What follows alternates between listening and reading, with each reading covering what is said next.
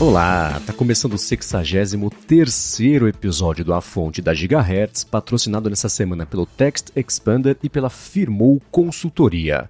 Quem tá falando aqui é o Marcos Mendes e assim como toda semana, o Felipe Espósito também tá por aqui. Tudo bom? Tudo certo, Marcos. E aí, como é que vai? Tudo ótimo, acabou a ansiedade, acabaram as especulações, temos a data do evento, abemos datum, já sabe agora quando vai sair, ah, ou pelo menos se anunciado, né, iPhone novo. Exato, a Apple confirmou que vai rolar um evento dia 12 de setembro, na terça que vem. E a Apple nunca diz o que é que vai rolar nesses eventos, mas a gente já sabe que é iPhone novo, né? É, né, eu achei engraçado porque o convite tem é, o logotipo da Apple daquele jeito meio arenoso, né? Aí alguém brincou assim, Mr. Cook, I don't feel so good. Eu falei, nossa, é muito isso, né? eu que não vi os filmes do Avengers, peguei não só a referência, mas falei, putz, igualzinho mesmo. E a notícia bacana é o quê? A gente, para não gravar episódio da fonte na segunda-feira e ele ficar velho 36 horas depois, a gente vai gravar o episódio na semana que vem, na terça-feira, pós-evento, vai ser de reação a tudo que for anunciado. Então, a gente, ao invés de falar assim, ó, oh, a gente vai gravar a tal hora e publicar a tal hora, não, a gente vai gravar e ele vai sair o mais rápido possível pós-evento. Então, para quem se assustar que não vai ter a fonte na segunda-feira, segura que a gente quer fazer um episódio bacana de reações ao que pintou e não de especulação para ficar 36 horas depois ele já ficar velho, né? Exato. Então, assim como a Apple não diz qual vai ser o assunto do evento, a gente não diz que horas vai ter um a fonte semana que vem, mas vai ter uma fonte semana que vem. É isso aí. Vamos começar aqui com os follow-ups em relação à última semana. E a gente comentou daquele esquema de captura rápida de fotos no iOS, etc., que a gente até pediu mais detalhes, e o Douglas Nevitz mandou para a gente, falou que sim, existe essa função de priorizar a captura rápida.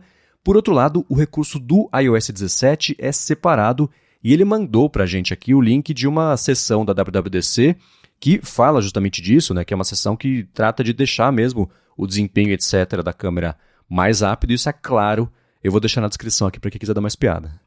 É, então tem lá a sessão explicando como que funciona, tudo baseado aí na, na API oficial do, do, do, de câmera do iOS.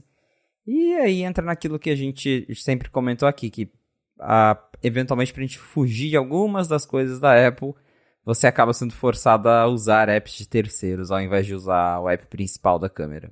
É isso aí. Então vou deixar na descrição eles falar. Crie uma câmera, uma experiência de câmera mais responsiva, descubra como o AV Capture e o PhotoKit podem te ajudar a criar uma aplicativos mais delightful, mais mais surpreendentes e, e bacanas e incríveis, não sei. Então vai deixar, eu vou deixar na descrição aqui para quem quiser dar uma espiada. E sobre aquilo que você comentou, Felipe, na semana passada que faz falta no iOS na comparação com o Android, você ter os aplicativos de conversa, por exemplo, mostrar em notificação é, o contexto, o Rambo falou, então, tem, mas ninguém adota.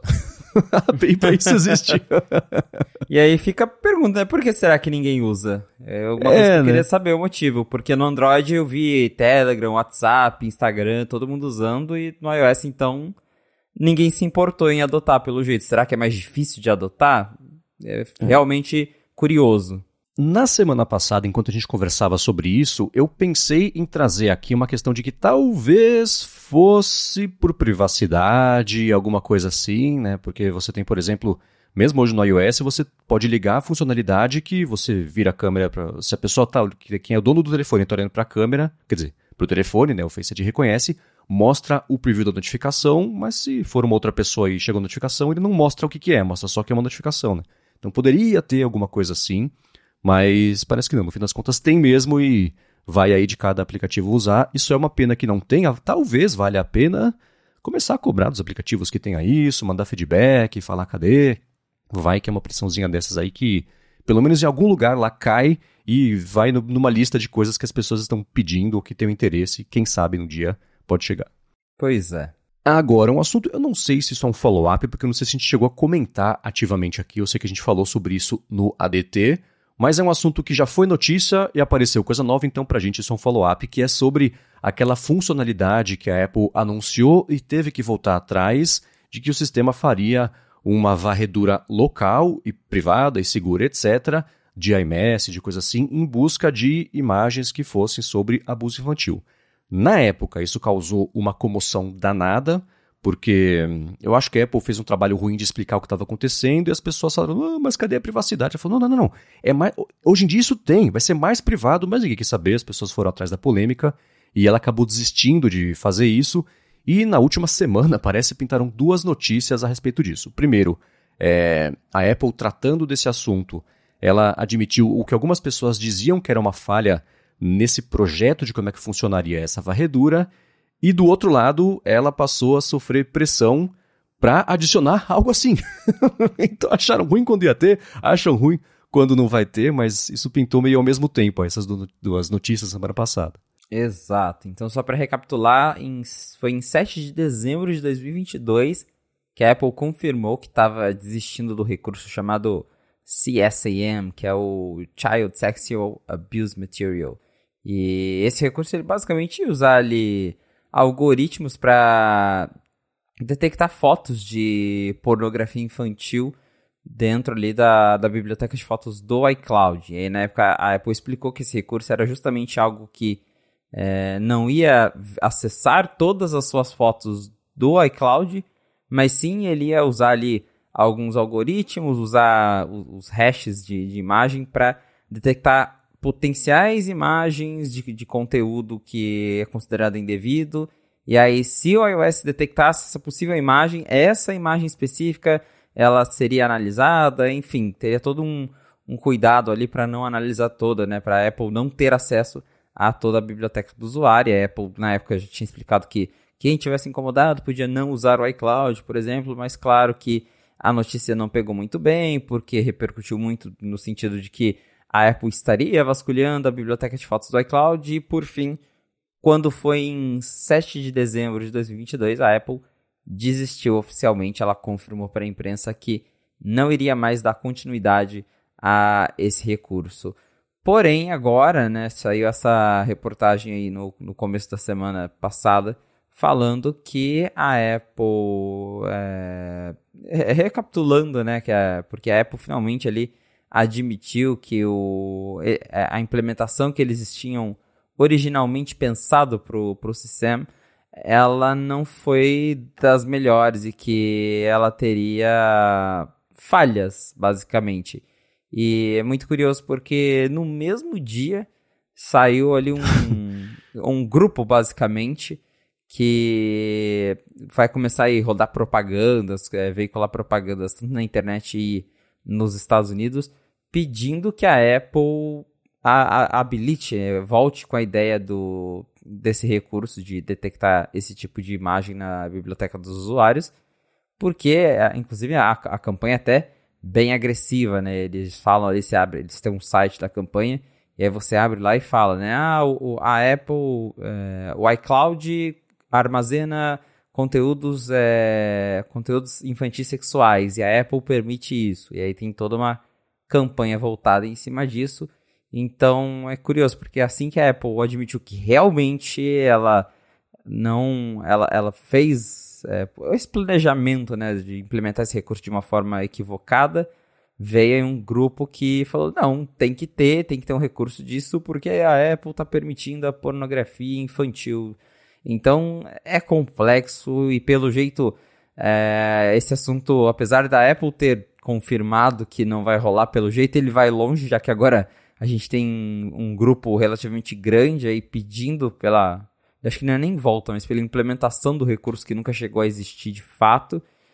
E é um assunto bem, bem complexo, bem polêmico.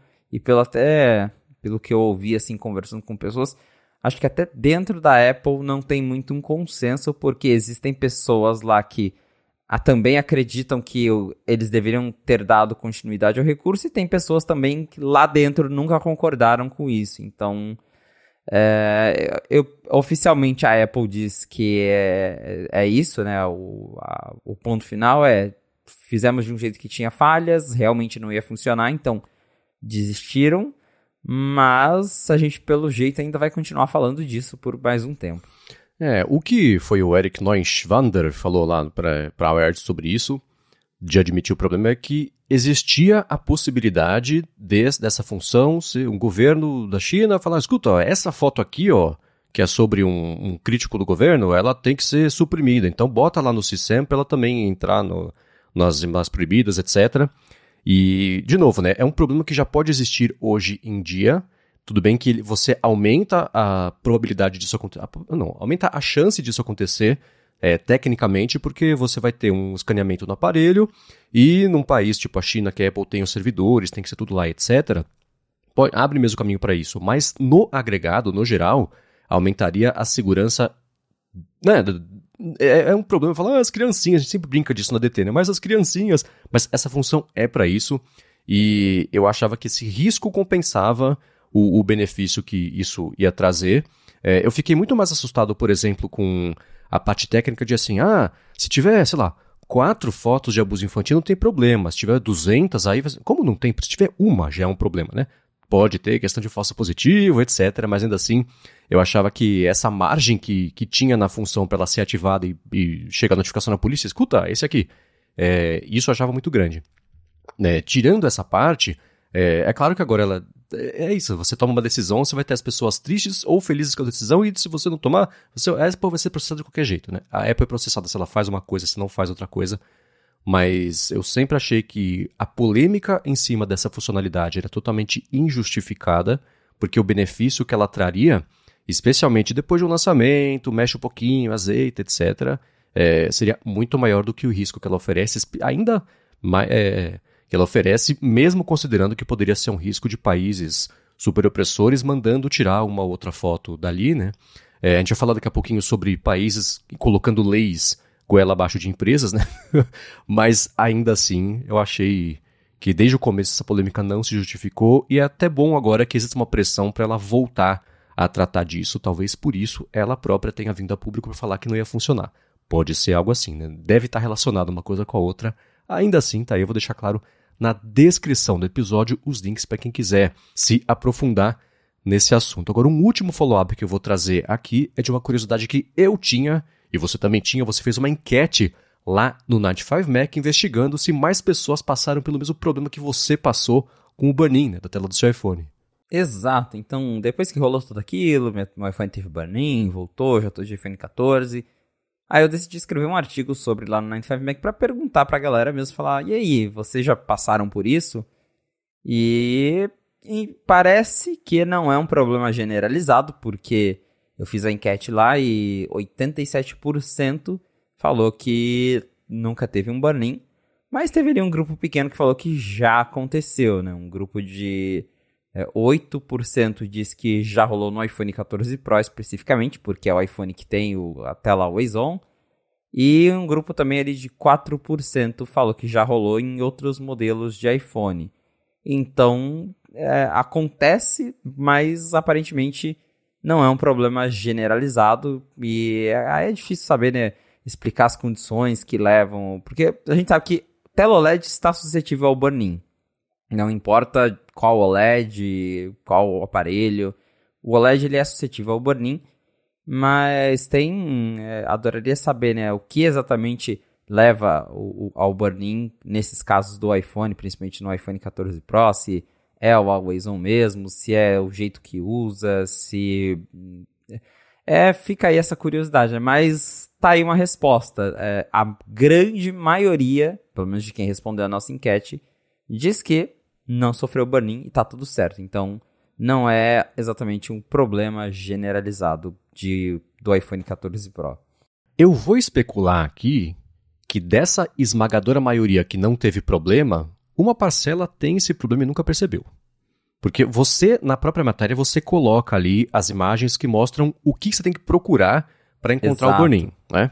Mas a pessoa ela olhou, liga o iPhone dela, olha, beleza. É diferente de estar, por exemplo, com a imagem que você colocou no fim do post à esquerda, que você tem um, uma cor sólida, um cinza ali, né? E aí fica bem óbvio o burn-in, mais até do que da direita, que você vê bem fraquinho uma coisa ali, porque são cores, confunde um pouco. Então, eu acho que se você botar para esses. Quanto que foi? 90%? Não. 87% que falaram que nunca passaram por burn-in, fala assim: ah, tá, agora abre essa imagem aqui espera 10 segundos e vê o que acontece. Pelo menos uma parcela aí vai falar, nossa, é verdade, eu tô com barneiro, eu sabia. Então tem isso, mas ainda assim eu achava que a quantidade de casos seria maior por conta da quantidade de iPhones 14 Pro Max, né, que, ou Pro, enfim, né, que dos que leitores do, do Night 5 Mac tem, né? Então, fiquei surpreso com uma, um pedaço aí dessa resposta. Pois é, e aí por via das dúvidas, eu agora estou usando meu iPhone sem Always On. Estou voltando, virou meu iPhone 14 virou um iPhone 13, basicamente.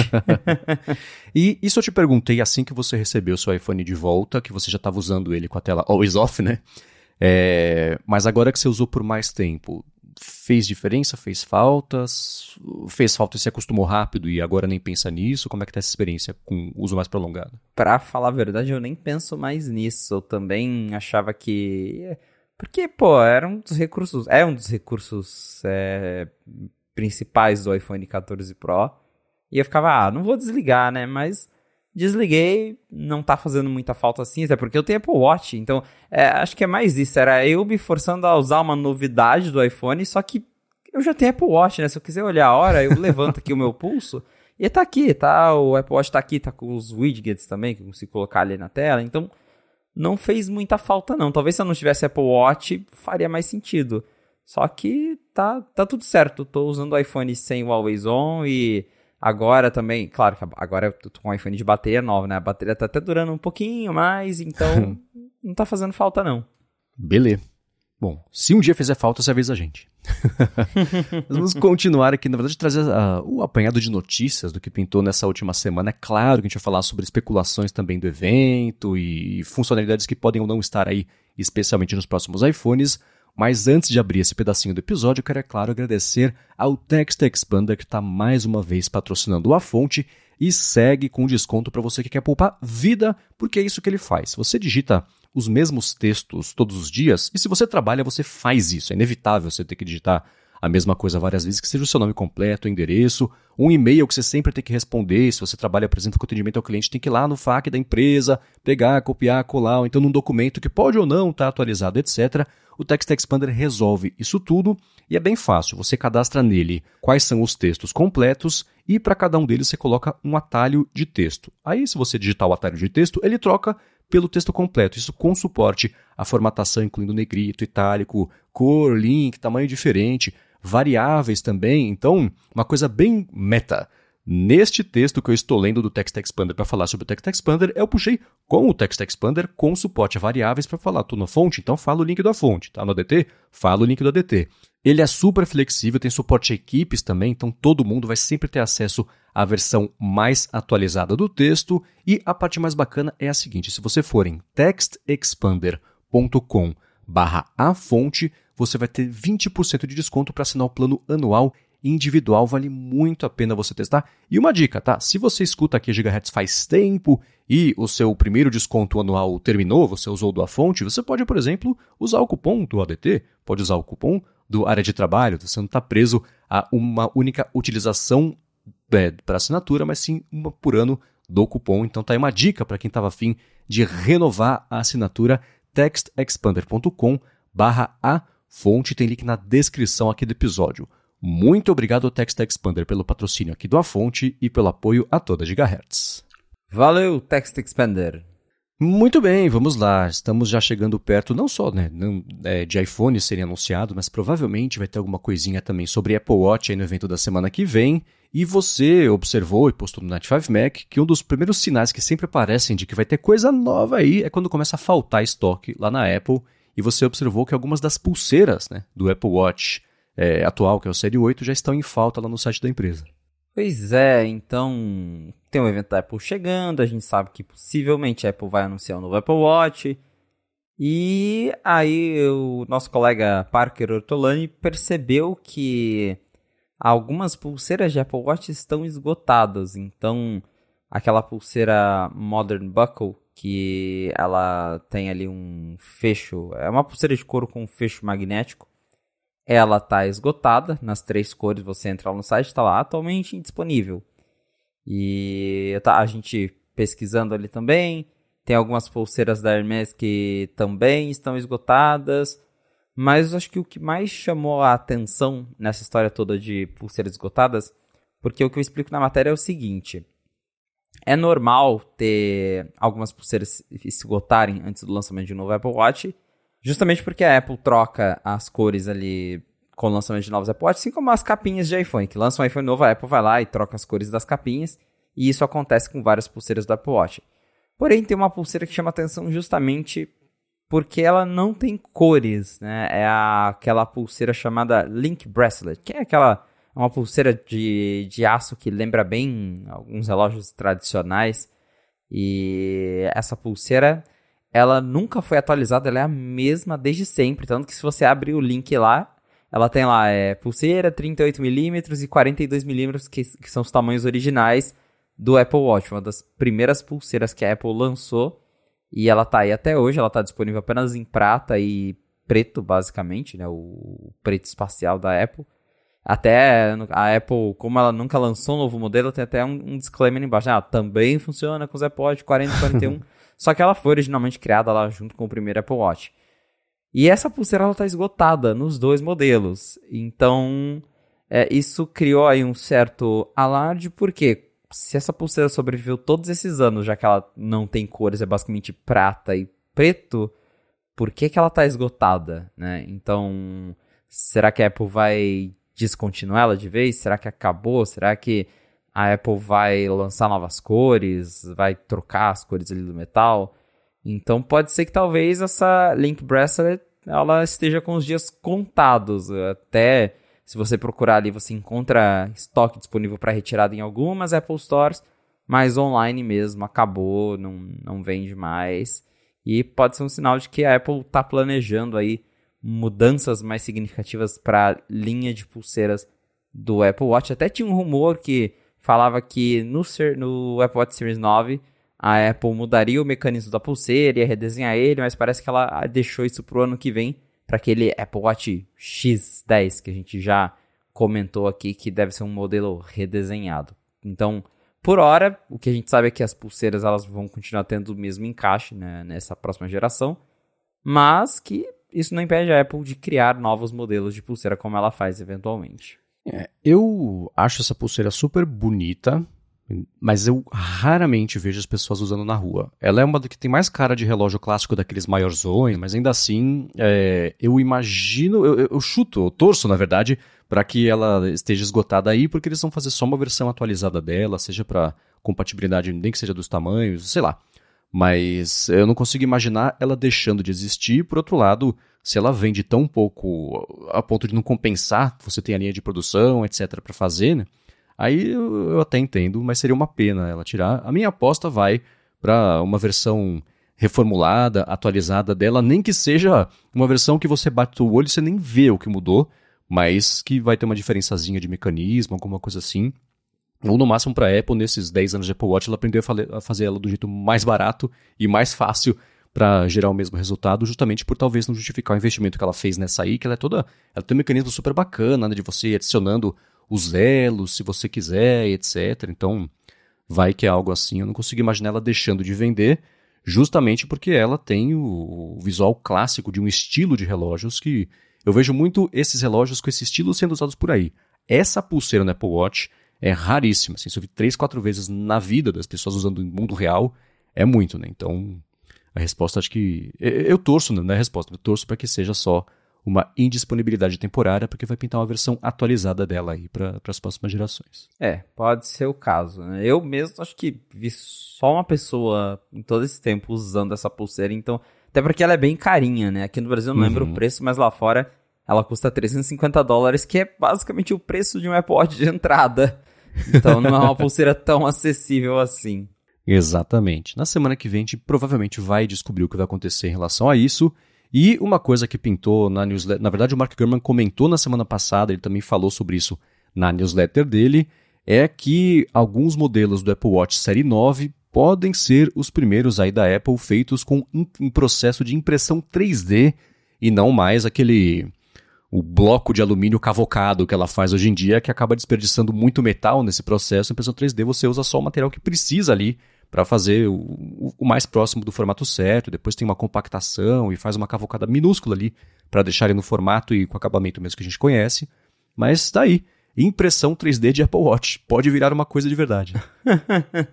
Mas calma, né? Que não é imprimir o Apple Watch na sua casa, não é o Tim Cook ligando uma impressora lá no Apple Park e fazendo o Apple Watch dele. Claro que isso é uma coisa super industrial, mas ainda assim deve agilizar muito o processo, porque justamente o que você disse, hoje é usado uma estrutura muito complexa, até, até no YouTube deve ter, porque quando a Apple lançou o Apple Watch lá em, em 2015, ela fez um, uns videozinhos mostrando, né, como que era esse processo de cavucar o, o blocão de alumínio e fazer isso virar o case do Apple Watch. Tem também o vídeo fazendo os, com aço, até com ouro na época.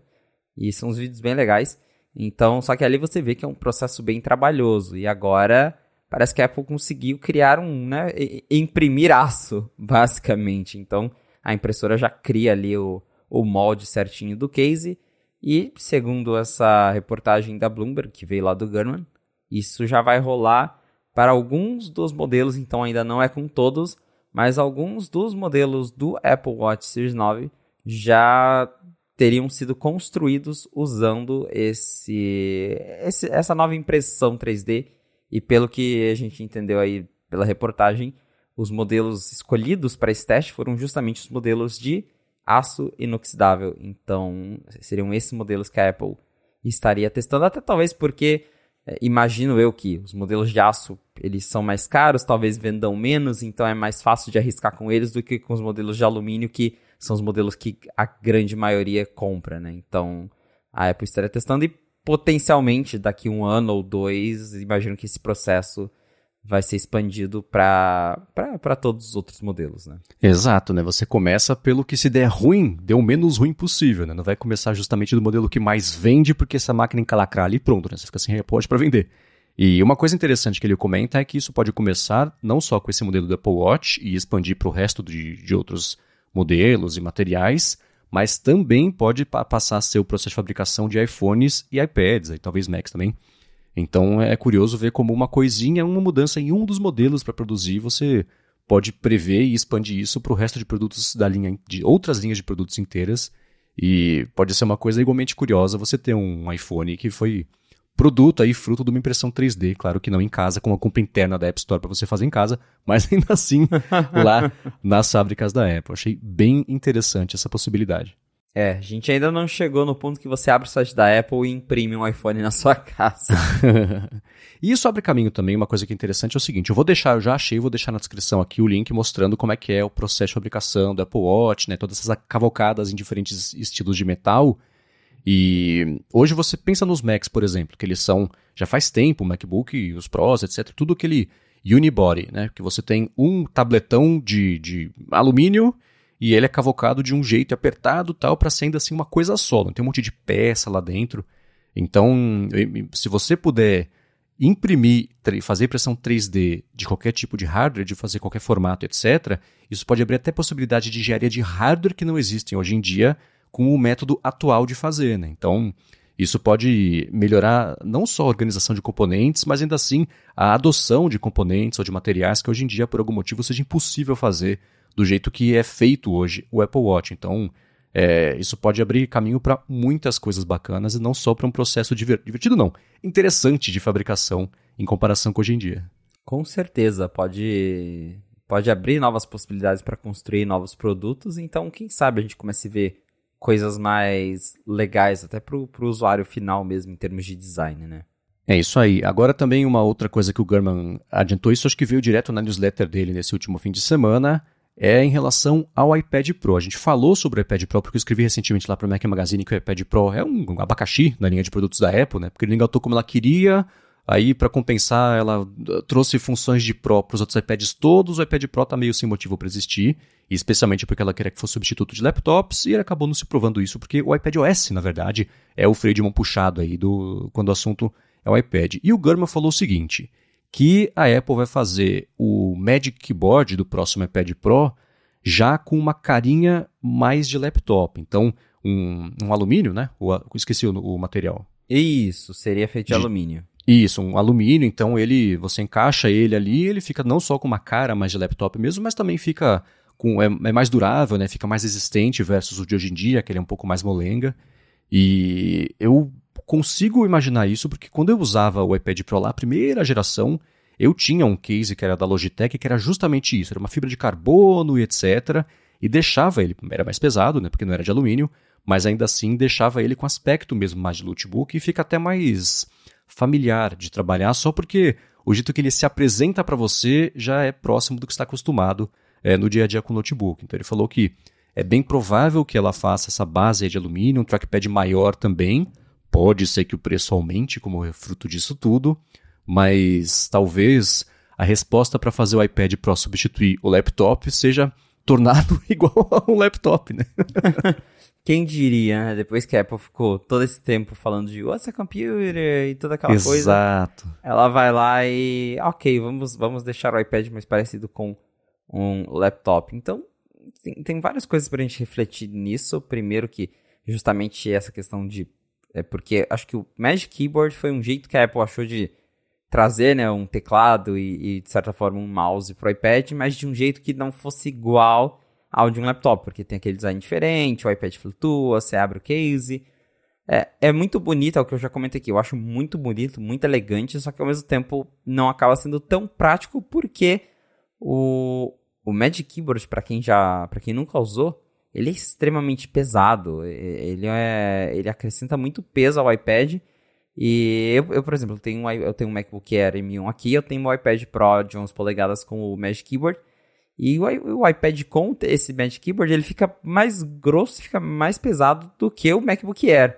Então, você começa a perder um pouco a, a, a lógica ali, né? De você estar tá comprando uhum. um iPad que é para ser mais portátil, só que aí você pega o acessório que é feito para você usar o iPad com todo o seu potencial e ele acaba ficando é, mais desengonçado do que um MacBook. É outro problema desse design flutuante, é o que eu também já comentei no fonte que você não tem teclas de função, por exemplo, porque a parte ali em que você tem de sobra para cima, né, é justamente fica embaixo de onde o iPad está flutuando, e aí você não consegue alcançar a mão ali. E também outro problema é que o trackpad é muito pequenininho, então para você trabalhar mesmo, fazer gestos, não é muito legal.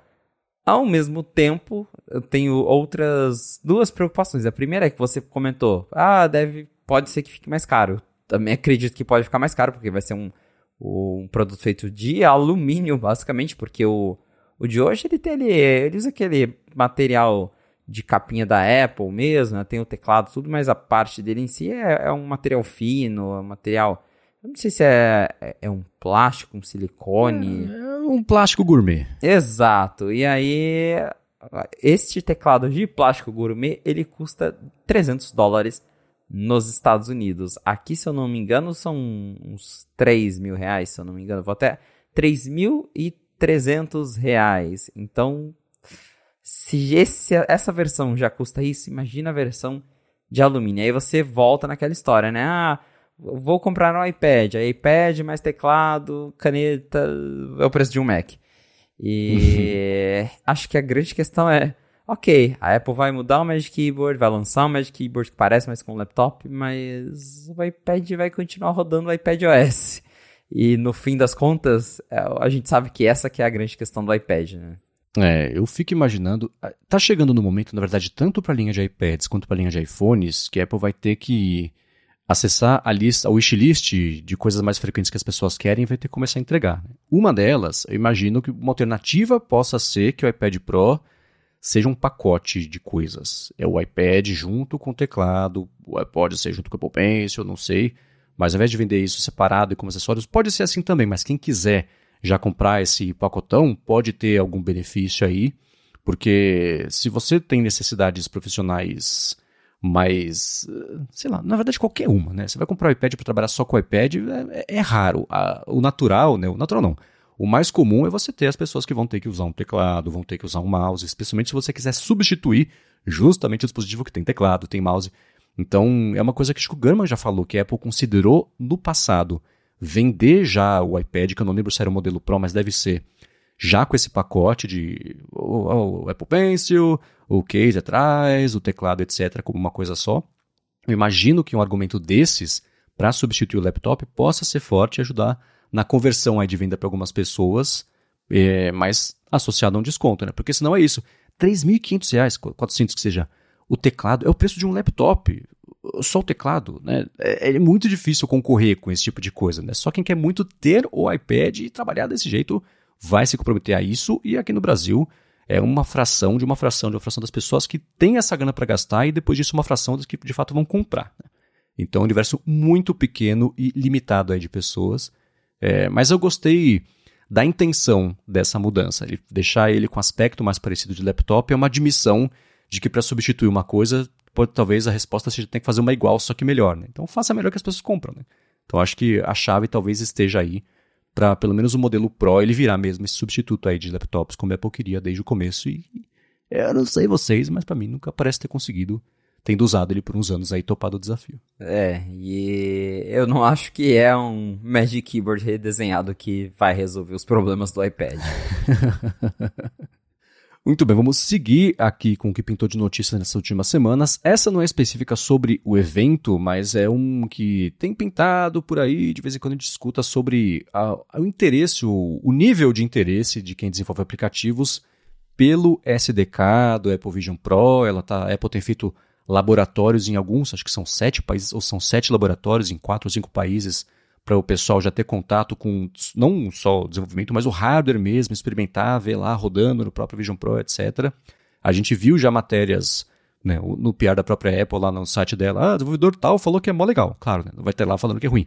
Mas ainda assim, é, ela tem colocado aí na imprensa isso aí, talvez para combater a narrativa, que é justamente isso, de que parece que existe uma demanda, o interesse pelo kit de desenvolvimento menor do que a Apple esperava tudo bem que a gente já falou aqui sobre como o, o, o contrato, o acordo, enfim, para você ter acesso ao kit é super restritivo. Tipo, você tem que ter uma sala fechada, sem janelas e que só uma pessoa tenha acesso a isso, etc. Quem tem condição de fazer isso, especialmente desenvolvedor independente que trabalha de casa, é, é pouca gente, né? Então, existia essa narrativa de que o interesse está baixo, mas a Apple falou que não que o interesse pelo SDK, o download do SDK, superou as expectativas. Então você tem essa guerra de narrativas aí em relação ao Vision Pro. Então, é, a gente teve essa reportagem, justamente aquela anterior que a gente já repercutiu, dizendo que o interesse no, nessas, nesses laboratórios é, seria muito baixo. E aí teriam vários motivos. Um deles pode ser que realmente não tem muita gente querendo fazer apps para o Vision Pro. Outro seria que os laboratórios eles são muito limitados, porque nos Estados Unidos, por exemplo, o único laboratório é em Cupertino, na Califórnia. E os Estados Unidos é um país tão grande quanto o Brasil. Então, não é todo mundo que, principalmente um desenvolvedor pequeno, que vai conseguir se deslocar de um lado do país até o outro. Eu vi muita gente reclamando disso. O cara fala, pô, eu tô em Nova York, eu não consigo ir pra Califórnia pra brincar com o Apple Vision Pro, né? Porque a Apple também não vai pagar a viagem, ela só deixa você ir lá, mas você que se vira. E nos outros países a mesma coisa, embora lá na Europa seja um pouco mais, os países são bem pequenos, mas se eu não me engano tem Londres, tem Tóquio, mas são assim os lugares muito específicos e com certeza para um desenvolvedor pequeno é, só esse deslocamento já é, acaba sendo um trabalho e um custo muito grande, então isso deve contribuir. E aí, como você falou, a Apple, ela talvez para tentar mitigar um pouco essa narrativa de que não tem interesse no Vision Pro, ela tem publicado várias, vários artigos lá no, no newsroom deles falando: olha, chamamos desenvolvedor tal e ele amou o Vision Pro, chamamos fulano, ele amou o Vision Pro. E agora veio, né, o, o, aí os executivos da Apple de novo falando publicamente que o SDK é um sucesso, só que né, ao mesmo tempo, é, sei lá, é, parece uma informação meio genérica, porque, ah, ok, foi um sucesso de downloads, mas Quantos curiosos não baixaram isso só pra ver e, e, e quantos desses estão fazendo de fato alguma coisa, né? É difícil uhum. afirmar isso só no, pra Apple falar assim, ah, eu, é, é, um sucesso de downloads, mas tipo, isso não quer dizer muita coisa, né? Que, ah, um milhão de pessoas baixou o SDK, tá, mas não é, a gente sabe que não é tudo isso que vai estar tá, de fato usando para fazer aplicativos, então é, é, acho que é justamente isso. A Apple tem ali o lado de que realmente é difícil chegar ao produto, então isso acaba limitando o número de pessoas interessadas. Mas aí você tem a Apple do outro lado tentando de qualquer jeito fazer com que isso pareça que é, tem uma demanda, que o Vision Pro é super legal, que tá todo mundo interessado, quando claramente dá pra ver que eles estão forçando um pouco também. Sim, é, tem umas coisas interessantes aí nisso, porque mesmo do lado da Apple, né, você vê, ela anunciou o Vision Pro em junho, estamos em setembro e ela não falou mais muita coisa a respeito, né? Eu achava que ela de tempos em tempos ia publicar um, uns vídeos aí para voltar a requentar esse hype, é, porque se o lançamento for acontecer no começo do ano que vem, tá meio perto, estamos em setembro, né? Ela provavelmente nesse evento do iPhone vai fazer, quer dizer, ela tem que fazer alguma coisa, né? Para falar do Vision Pro, afinal, é o principal evento do ano, seria bom ela voltar a gerar o interesse disso, mostrar um pouquinho mais dele, dar mais detalhes, ou no máximo fazer algum outro demo de, do que a gente já viu na WWDC, mas lembrar as pessoas que ele existe, reforçar o interesse, porque depois do, do anúncio ela não ter falado mais nada, é até meio estranho, né? Mas dá para entender desse lado porque que mesmo o pessoal que desenvolve aplicativos também fala, tá, sei lá, a hora que lançar o Vejo, se vale a pena esse investimento todo, de, não só de, de grana, mas de tempo mesmo, né? Você trabalhar nele ou na versão nova do aplicativo para o iOS 17 que vai sair agora e que milhões de pessoas já têm acesso e podem gastar, e aí esse o desenvolvimento contínuo se paga, né? Então, o fato dela estar tá precisando virar público para falar sobre isso já é uma grande indicação de que tem algum problema aí, porque quando está tudo bem, ela fica de boquinha bem fechada, como a gente já conhece, né? Então, é, ela vir para falar sobre isso motivo tem. Exato, porque a gente não vai falando, ah, o SDK do iPhone é um sucesso. É. É. ela não precisa falar isso, a gente sabe que é um sucesso. Agora para ela ter que vir e falar, ah, os desenvolvedores estão super interessados no Vision Pro. É, tem, tem coisa aí, é muito curioso isso, porque se a gente voltar no lançamento do Apple Watch, o Apple Watch ele foi anunciado em setembro de 2014. Em outubro a Apple fez um evento, que é aquele evento de Mac e iPad, e naquele evento eu já lembro que Tim Cook tava usando Apple Watch, Craig Federici tava usando Apple Watch, eles até mostravam ali, no, acho que teve uma hora que eles foram mostrar as novidades ali do, do, do AirPlay, que você podia é, usar o AirPlay no Mac para passar o Keynote ali, por exemplo, aí o, o Craig ele mostra né, ele controlando o slide do, do, do, telão com o Apple Watch dele, porque... Então eles ficavam requentando ali o Apple Watch até o lançamento oficial que só foi em 2015, e o Apple Vision a gente até agora não viu um executivo da Apple usando, a gente só teve o Tim Cook uhum. falando no, numa entrevista falando: uso meu Apple Vision todo dia. Cadê? Não tem uma foto dele usando, não tem, não aparece executivo usando, nunca mais apareceu nada da Apple. Então, realmente, acho que se, se rolar esse evento, acho que eu tô mais curioso por isso, que o que a gente já sabe que vai ter no evento. Eu quero ver se vão falar de Vision Pro, se vai ter alguma demo nova, algum teaser, se vai aparecer o Tim Cook usando dessa vez. Porque se acabar esse evento e não tiver nada de Vision Pro, aí vai ser meio estranho. é, isso do, de executivos não usarem, eu acho que deu um pouco do efeito contrário do que eles queriam. Porque dá pra entender, né? Ah, vamos colocar só mulheres estilosas usando para mostrar que são pessoas normais que podem usar, só que elas estão ligadas no que é bom para elas, então elas vão usar o Vision Pro. Então, se ela usa, tu também pode usar. É mais ou menos esse o, o argumento implícito ali, né? Se você colocar o Tim Cook, o Ed Q usando, fala, tá, é um monte de nerd usando o negócio, é óbvio, né? E tá vendo como não é bonito? Então, acho que tem um pouco desse controle de mensagem, mas está na hora de dar uma requentada nisso aí, porque, bom, é o principal evento do ano para hardware, né? Então, vale a pena relembrar o pessoal de que vai sair e que quem tiver 3.500 dólares queimando aí no bolso já tem um destino para fazer isso é, no começo do ano que vem. É, exato.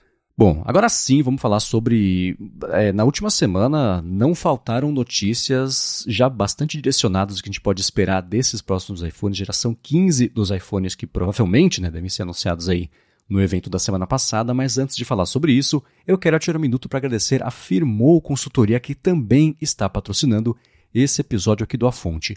A Firmou oferece serviços de contabilidade consultiva e gestão financeira e ela é especializada em startups desenvolvedores, empreendedores também, profissionais liberais, enfim, né, pequenas e médias empresas. Então, para você que está pensando em abrir a sua empresa ou desenrolar alguma pendência aí da vida PJ, do seu CNPJ e tudo mais, afirmou Resolve.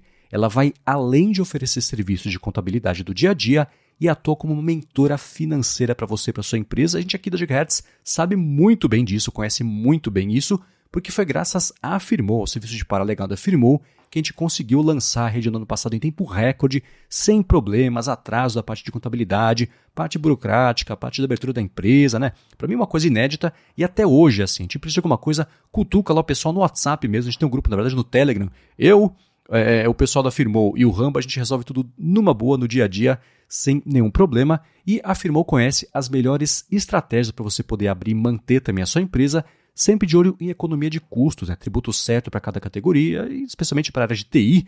Ela sabe fazer a legalização certinho da empresa para você ganhar tempo, deixar isso 100% na mão deles e se focar no dia a dia da empresa, né? que é o motivo pelo qual você tem a sua empresa. Então, para conhecer melhor os serviços afirmou e você se livrar desse perrengue aí, que é a parte burocrática, a financeira também, da legalização, manutenção fiscal da empresa, faz o seguinte: vai no Instagram ou vai no Facebook e procura por arroba Firmou Consultoria. Ela está pronta para ajudar todo mundo que escuta a fonte, independente da sua necessidade, e a gente tem certeza que ela vai resolver tudo para você, assim como faz todo dia aqui para a gente. Então, mais uma vez, arroba Firmou Consultoria ou no Facebook ou no Instagram.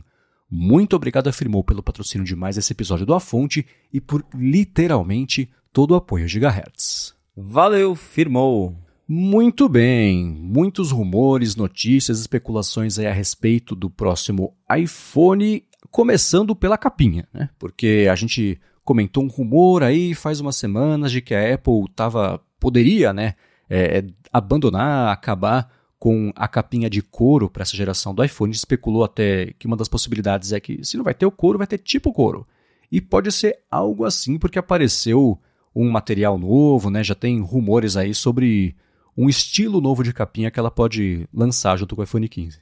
É muito engraçado, porque a semana anterior a gente até comentou, foi a semana dos cabos. Todo dia tinha uma notícia de cabo de iPhone 15. Essa última semana foi a semana das capinhas, porque todo dia tinha um post sobre capinha. E justamente isso, porque começaram a pintar aqueles rumores, até a gente ouviu lá no 95 Mac, um dos primeiros a reportar que a Apple estava planejando substituir o couro com alguma outra coisa depois o Gurman falou: olha, também ouvi, a Apple vai mudar, não vai ter mais capinha de couro, vai ser alguma outra coisa.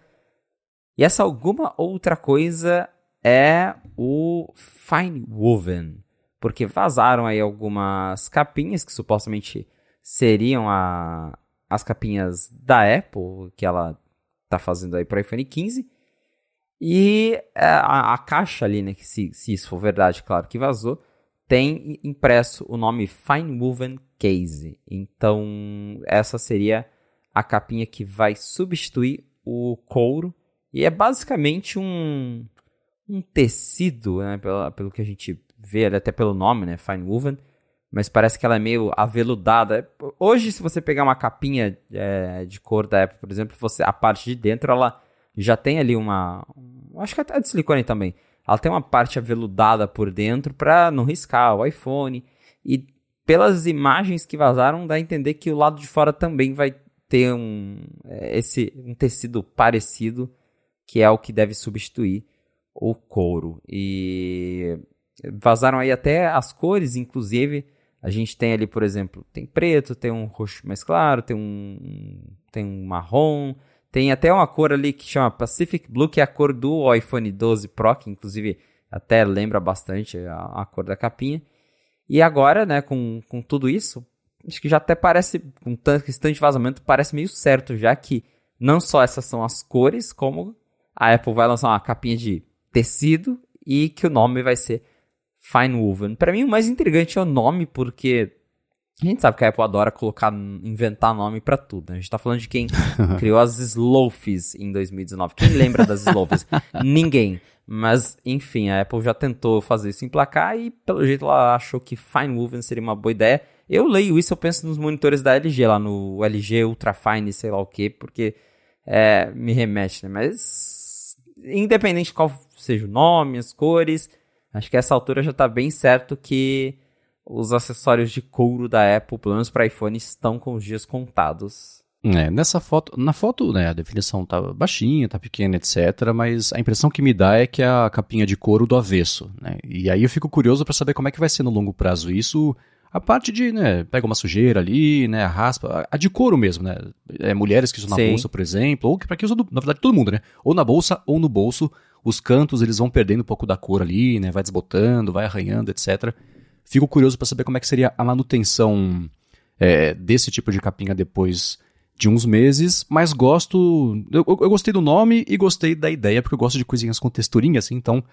Essa capinha, a de couro do avesso, eu acho que pode ficar bacana.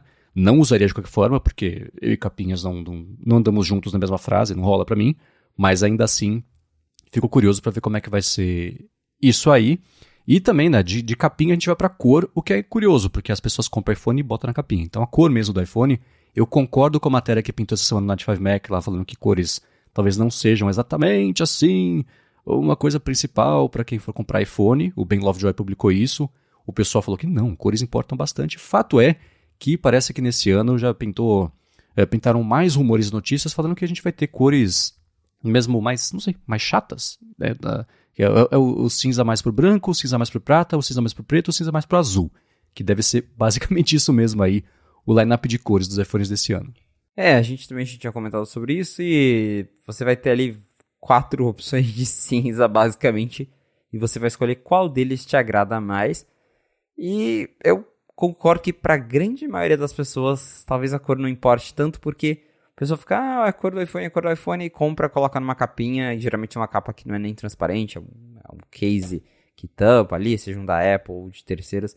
Mas se você sai na rua, você vê que quase todo mundo usa case, então acho que a cor não faz muita diferença para as pessoas no fim das contas, e talvez a Apple tenha isso em mente, falar, ah, para que gastar com cor diferente, né, com cor nova? Vamos fazer aqui o que é mais fácil e e é isso. Porém, eu mesmo uso meu iPhone sem case e eu acho, eu já tô um pouco enjoado dessas cores do, do iPhone, que são sempre umas cores mais neutras, principalmente dos modelos Pro. Pelo que vazou esse ano, até o modelo normal não vai ter umas cores tão alegres assim, que já segue uma tendência do iPhone 14, que tem ali um azul mais clarinho, as cores são mais claras, e pelo jeito todos os iPhones esse ano terão cores mais sóbrias, o que eu acho uma pena, porque eu gosto de cores, eu acho que é, é, é, divertido ter, né? Não é porque um celular é, é Pro, é caro, que ele tem que ser 100% sóbrio. Não, acho que seria legal ter umas cores mais diferentes, mas não vai ser esse ano não. Pelo que a gente viu e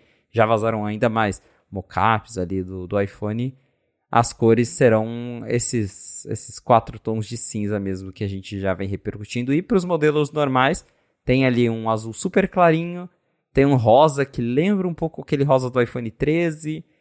Tem um amarelo que é um amarelo bem mais claro, porque o amarelo que a Apple lançou para o iPhone 14, ele é um amarelão mesmo, é uma cor viva. E esse aqui tá bem morto, tadinho. Desbotou. E aí, exato, ficou no sol um tempo e desbotou.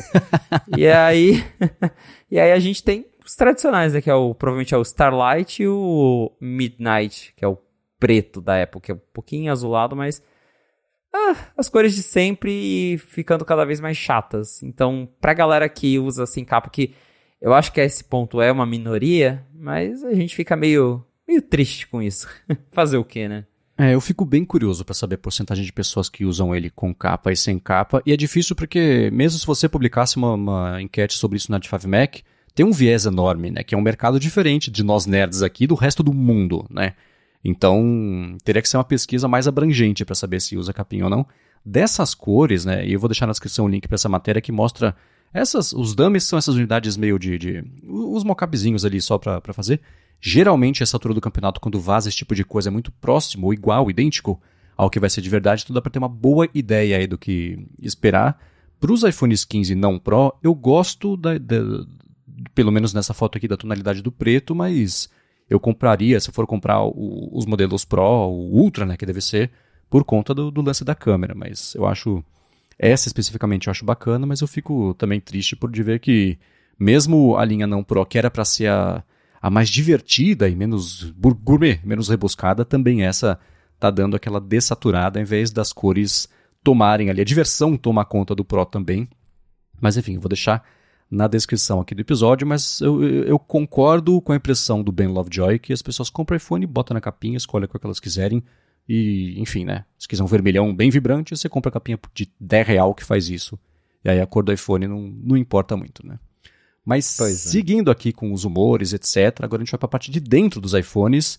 E saiu, o Ming Chico comentou que por conta da lente periscópica é bem provável que o iPhone 15 Pro Max, que talvez seja o Ultra, é, seja o modelo mais vendido aí dessa próxima linha. Então, a gente. Nessa altura também já está bem certo que só o iPhone Pro Max, o 15 Pro Max, terá a lente periscope, que é aquela lente usada para um zoom óptico bem melhor que a gente tem hoje com a lente teleobjetiva.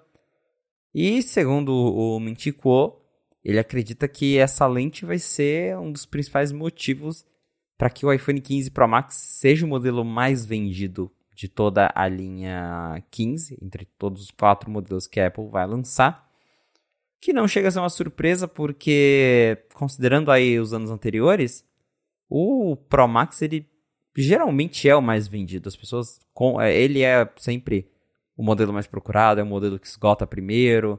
Porque acho que hoje tem uma. Pelo menos é o que eu vejo, é, até se você pegar umas estatísticas, a preferência por celular grandes cresceu muito. E aí tem aquele fato que a gente já sabe, o celular grande ele tem, é o que vai ter a bateria maior, então geralmente é o que as pessoas acabam procurando. E aí o Mintico veio corroborar isso. Segundo ele, o Pro Max ele será responsável por 35 a 40% dos shipments, que é a, a, fabricação, né? Não necessariamente que a Apple vai vender, mas o que ela vai colocar nas lojas para ser vendido. Então, pensa, 40% da, dos iPhones 15 né, vendidos possivelmente até o final do ano serão modelos Pro Max. E aí a gente volta naquilo, né? Que a Apple ela tem, ela não só tem uma margem de lucro muito grande nos iPhones, como o modelo mais vendido dela vai ser o mais caro, né? Então, é, para Apple é uma notícia mais do que excelente ter as pessoas comprando mais caro e talvez isso de manter a lente periscope exclusiva do Pro Max seja até uma estratégia justamente para elevar o preço médio, porque daí se ela coloca só no Pro Max, tem a galera que gosta de câmera vai falar, pô, vou comprar o Pro Max, eu até eu ouvi o Rambo falando no ADT que ele, ele prefere o iPhone menorzinho, mas talvez esse ano ele compre o Pro Max justamente porque é o iPhone que vai ter novidade de câmera. Então, acho que muita gente pensa assim. Eu já pensei assim. Eu lembro que lá em 2014, quando a Apple lançou o iPhone 6 e o 6 Plus, eles eram bem idênticos, só que o 6 Plus ele tinha uma ele tinha lente com estabilização óptica. Foi o primeiro iPhone que teve isso Uhum. e o normal não tinha. E só isso, porque eu gosto de câmera, eu falei, vou comprar o Plus. E, e, a Apple, a gente sabe que em alguns anos ela já fez essa diferenciação de, ah, só o Pro Max tem um zoom de 3x ao invés 2.5. Aí eu ia lá e continuava comprando o Pro Max, apesar de eu gostar de tela grande. E eu acredito que isso, né, como o Kuo falou, só de ter ali uma, uma um recurso exclusivo para o modelo maior já é motivo para uma galera preferir comprar ele ao invés do menor. E, de novo, para a Apple, isso significa mais dinheiro. Exato. E você falou uma coisa que é importante, essa distinção entre reportar números de venda e números de unidade disponibilizada nos canais de venda. A gente vê, por exemplo, esses levantamentos todos do IDC, do Consumer, como é que é? Consumer Intelligence, o SERP lá. É, eles todos medem quantos, ah, tantos é, iPhones não, telefone, o mercado de telefones encolheu 20%, mas eles estão considerando quantos telefones foram colocados à venda e não quantos foram vendidos, né? Ele pode estar na prateleira da loja da TIM, ele está contado como um que entrou nesse bolo, e o fato da Apple estar tá prevendo esses 30, quantos por cento? 30 e... 35 a 40%. 40%? É, então o que ela vai fazer? No mix de produtos que ela fez 35 a 40% que vão ser disponibilizados para venda, ela está prevendo que isso vai ser de iPhones. E aí o número mágico, a conta é, né? Você prevê a sua demanda e a realidade ser o mais próximo do que você previu para não faltar nenhum modelo e você não ter fabricado também modelos a mais em comparação com os outros. Então essa, essa é a conta mágica para qualquer empresa. E por muitos anos, né, você tinha a Apple reportando quantas unidades ela tinha vendido de telefones e os outros fabricantes reportando unidades colocadas em canais de venda. Não quer dizer que vendeu, mas que foi colocado à venda. Então sempre foi um, um desencontro aí de dados, essas duas métricas é, que tentavam se passar pela mesma coisa, quando na verdade não era. Né? O que conta mesmo é o gol, né? É o chute a gol. Exato. E tem isso, né? Porque ela tá ali apostando no Pro Max, mas a gente já viu no ano passado mesmo com o iPhone 14 Plus que às vezes as apostas da Apple não dão muito certo, porque chegou na hora a galera não comprou e aí ela começa a diminuir ali o, o número de unidades fabricadas. É os ajustes que ela faz todo ano, mas que, claro, só tem como saber isso depois que o iPhone tá nas lojas e ela começa a ver o que, que tá vendendo e o que não tá, né? Uhum. É, geralmente assim, se ela começar a fazer campanha de um modelo, é o que não tá vendendo muito, porque o que precisa do que tá vendendo não precisa de campanha, né? Exatamente.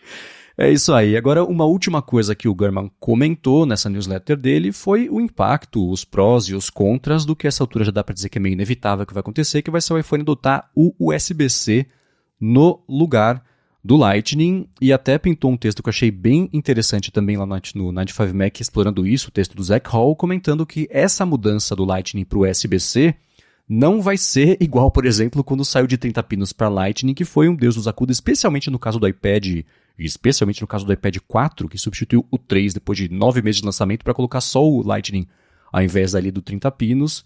Então deve ser uma adoção menos, sei lá, traumática para todas as partes envolvidas, exceto para a Apple, que está sendo obrigada, apesar de que a obrigação seria só a partir do iPhone de iPhones lançados é, depois de novembro, dezembro do ano que vem, quer dizer, ela tinha mais dois anos aí de prazo para adotar, então ela, obrigada, mas proativa, deve adotar nesse ano com diferentes níveis aí de agradar o público ou de sucesso, dependendo do contexto de cada um. Né? Exato. Eu lembro que quando rolou a mudança do 30 pinos pro Lightning, foi tudo muito conturbado, porque o 30 pinos era um conector proprietário, o Lightning era outro conector proprietário que só a Apple tinha, não existia em lugar nenhum.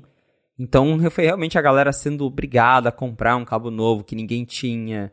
É, foi a Apple tentou ali, ela vendia adaptador na época, mas não foi uma mudança assim que de primeira as pessoas gostaram muito.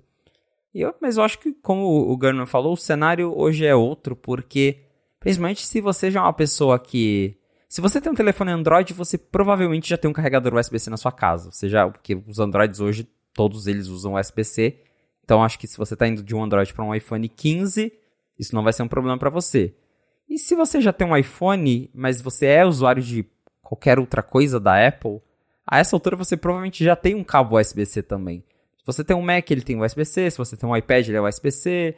É realmente faltava o iPhone. Então, o USB-C hoje está mais difundido. É, várias coisas, né? Eu tenho mesmo o Xbox, o carregador do controle do Xbox é USB-C. Eu tenho Nintendo Switch, carregador USB-C.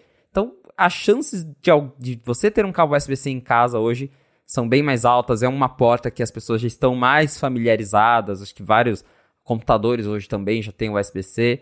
Então, e é, acho que por isso, isso que difere da mudança que foi lá atrás, lá em 2012, do 30 pinos para o Lightning, porque naquela época era a Apple mudando de um cabo que só ela tinha para outro cabo que ela tinha acabado de inventar e que só ela também teria.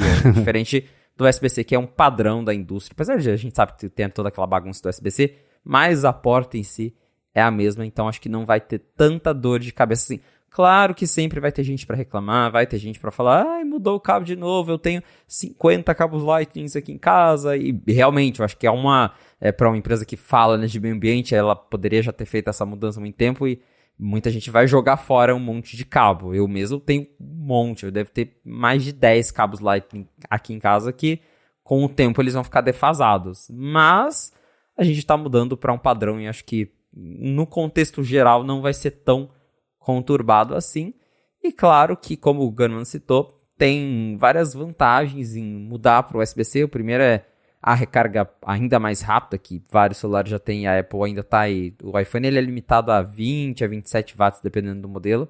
E a gente sabe que tem celular que carrega a 100 watts, que você coloca na tomada em menos de meia hora o celular está recarregado. Claro que a gente, acho que o iPhone nem vai chegar nisso, mas só de ter ali uma recarga mais rápida vai ser útil para algumas pessoas e legal para quem para quem tá afim, né? E tem outros, outros, outros benefícios também, que é a velocidade mais rápida para transferência de dados, que também a gente já ouviu falar que talvez não vai ter por padrão na caixa, porque a Apple vai mandar o cabo mais simples, mas você vai ter a opção de comprar um cabo Thunderbolt, que para quem transfere vídeo para o Mac, por exemplo, vai ser ótimo, porque eu, agora que eu comecei a fazer o vlog, eu percebi que o iPhone é bem ruim para ficar passando vídeo arquivos grandes para o Mac. Porque você vai fazer por cabo, é USB 2.0, demora. Você vai fazer por AirDrop, o AirDrop também, né, para você mandar um vídeo de vários gigas, ele não é tão rápido assim como quando você vai mandar uma foto e ela vai na hora. É um, um pouco diferente. Então, para essa galera, o ter o USB-C vai ser uma enorme vantagem. E eu, particularmente, estou ansioso justamente para me livrar de um cabo nas viagens. Porque eu vou viajar justamente isso. Eu tenho que levar USB-C que serve no meu Mac, no meu iPad, para várias coisas, mas eu ainda preciso levar um cabo Lightning por causa do iPhone. Então, menos um cabo que eu vou ter que levar nas viagens e para mim isso já é ótimo. Para Apple, claro, significa que ela provavelmente que ela vai é, perder de vez, mas vai diminuir bastante o número de acessórios licenciados, porque como o Lightning é proprietário, se você quiser lançar um, um acessório com para ele funcionar certinho, para não dar problema, você precisa pagar, né? Você fabricante de acessório tem que pagar uma taxa para Apple para licenciar o, o, seu, o seu produto Lightning. Então, basicamente tem um chip da Apple que eles colocam no conector e aquele chip que é, faz uma verificação ali para o sistema não dar aquela mensagem, ah, esse acessório não é original, esse acessório não é compatível. E aí, claro, quem está fazendo o acessório tem que pagar uma licença para Apple. E o USB-C, por ser aberto, não tem mais isso. Então, tá, eu acho que a Apple vai continuar com o programa de, ah, se você quiser pagar, a gente coloca lá o selinho que é made for iPhone, né? Foi um acessório certificado pela Apple. Mas não vai ser mais uma coisa obrigatória. E isso, claro, vai ter um impacto na receita da Apple que acaba ganhando bastante com esse mercado de acessórios, né? Sim, do lado dela, sempre. Eu não sei o quanto dinheiro isso parece gerar, não parece ser muito e ninguém sabe. Nem o Mark Gurman, na matéria dele, ele falou: a Apple provavelmente ganhou já dezenas de milhões de dólares. É, do tamanho da operação da Apple, dezenas de milhões de dólares é nada. Mas ainda assim, é, é, já é alguma coisa, né? É bom ela ter essa renda melhor do que não ter. Então, e eu publiquei nessa semana lá no Mac, no Mac, no Mac Magazine, um texto falando tanto sobre a obrigação dela mudar para USB-C, quanto também o lance das baterias que a gente explorou no último ADT, que parece que os, os telefones em geral vão ter até 2025 ou 2027. Tem duas leis né, que estão para ser aprovadas de obrigar as baterias a serem facilmente removíveis e substituíveis com ferramentas é, comuns ou até sem ferramentas, etc. Que é uma outra discussão. E nessa matéria no Mac Magazine eu comentei o seguinte, que o problema disso é estar na obrigação da adoção de um padrão e que se isso tivesse sido aprovado há 10 anos, a gente teria até hoje um outro padrão engessado que ia ser inferior até ao USB-C, inferior a Lightning, sei lá, né? até brinquei. Imagina se fosse bem lá no passado a gente ter iPhones com, com entrada é, é, PS2, aquela que a gente usava para mouse, que ela também seria dados a uma quantidade ridícula de, de, de, de velocidade. Então, mesmo sendo uma coisa positiva, eu vejo como um problema você engessar e obrigar a fazer uma troca de, de engenharia do produto. Né? Então, na bateria é a mesma questão. E eu achei curioso que o Mark Gurman comentou, né? As vantagens, né? O pessoal vai conseguir usar o mesmo carregador para tudo, exceto quem não tem. Não vem nem carregador na caixa, então, nesse caso, mas tudo bem. Ah, vai. É, é a velocidade de transferência de dados vai aumentar, etc. O carregamento também vai aumentar. Tudo isso é positivo. Só a imposição por lei você torna ilegal você ter outra entrada, que eu acho um, um, um problema, né? E a Europa já comentou, a gente também está de olho aqui, está meio incipiente ainda, a parte de carregamento sem fio e etc. A gente vai ficar de olho pela na frente também regular, então a gente já sabe que vai ter algum tipo de gesso nisso aí também. E o que, meu ponto é, pode impedir, a, que, que incentivo a empresa vai ter para investir numa tecnologia nova, sabendo que ela não vai poder usar, né? Ou colocar nos produtos, que vai ser ilegal fazer uma coisa dessa. E eu achei uma coisa curiosa que o Gurman comentou, né? De pontos ruins, você tem, ah, a Apple pode perder é, faturamento de licenciamento do Made for I. Ok, né? É, até pintou um rumor, a Apple pode fazer um Made for I para os cabos USB-C e liberar ou não recurso. A Europa falou, não, não inventa moda, é USB-C igual para todo mundo, não vai querer limitar, não vai querer restringir o uso. E o Gurman falou: ó, o, o aumento da compatibilidade com o ecossistema Android pode fazer, pode facilitar que as pessoas migrem de um para outro. Eu pensando, cara, se o que faltava para a pessoa migrar para Android era só USB-C, você tem problemas maiores aí de retenção de público do que só a entrada, né? Acho que o buraco está um pouco mais embaixo. E ele comentou também que tem um risco aí disso ser um pesadelo de relações públicas, porque é uma mudança, as pessoas não gostam de mudança, apesar de que eu vejo mais uma pressão popular em favor da adoção e eu também gostaria que ele fosse USB-C, mas não que fosse uma coisa uh, obrigada por lei, porque, enfim, né, daqui para frente você faz o quê? Ficar sempre preso ao USB-C, mesmo que pintassem tecnologias novas? Aí sim eu acho que é um, um tiro no pé. É, exato, porque imagina se a gente tivesse preso ao 30 pinos, por exemplo, até hoje. Lightning, hoje ele está defasado, mas na época que ele veio, ele era muito melhor que micro USB, por exemplo. Então, e a Apple na época disse que lá em 2015, porque a, Apple é uma das criadoras do SBC, ela trabalhou junto com a Intel, foi toda uma parceria, até pra, por causa do suporte ao Thunderbolt, para criar o padrão USB-C, junto com o consórcio USB. E a Apple diz que ela, de certa forma, se inspirou no Lightning, que era um conector reversível, é, menorzinho. Então, de certa forma, o Lightning ele ajudou a gente a chegar onde a gente está hoje. É uma pena que a Apple é, demorou tanto para mudar para o USB-C, precisa basicamente ser obrigada a fazer isso no iPhone, porque provavelmente tinha a questão ali de ela estava ganhando alguma coisa, mesmo que não fosse muito, ela estava ganhando, né? E agora, com essa mudança, ela vai ganhar menos ou quase nada.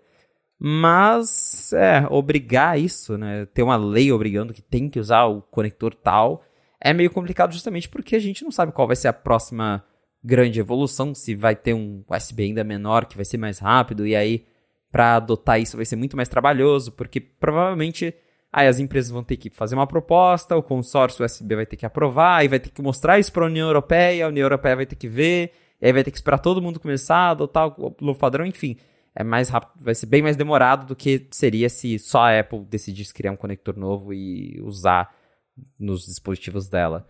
Então, realmente, por esse lado é bem negativo, mas né, a, a Apple precisou né, ter toda essa pressão para ela adotar um cabo que, neste momento, é um padrão que eu acho que vem mais para o bem dos usuários do que para causar mais dor de cabeça. Sim, eu estou feliz que vai ter o Light, o, o Light não, o USB-C. Só as circunstâncias que poderiam ser melhores. Exato. Mas enfim, bom, lembrando, semana que vem teremos um episódio gravado depois do evento e publicado o mais rápido possível com as reações aqui, o que a gente achou e etc. Finalmente a confirmação, ou não, né, de vários rumores que a gente vem tratando, bom, faz um ano basicamente, aqui a respeito desses iPhones. Os links do que a gente comentou hoje no episódio vão estar na descrição aqui do episódio, também gigahertz.fm barra a fonte barra 63. Eu quero agradecer ao Text Expander e Firmou Consultoria pelo patrocínio aqui do episódio de hoje, a vocês que deixam reviews, avaliações que recomendam também a fonte e a você, Felipe, por mais uma vez nos dizer o que está rolando lá em Cupertino. Valeu, Marcos, e obrigado audiência por ter ficado com a gente até o final de mais um episódio do A Fonte. Se você quiser me encontrar nas redes sociais pra gente bater um papo, é só me procurar no arroba felipe.expósito.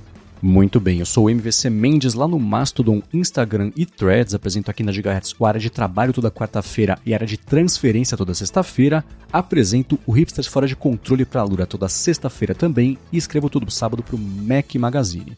Muito obrigado mais uma vez pela audiência de vocês. A gente volta na terça, o mais rápido possível que vem. um abraço e até a próxima.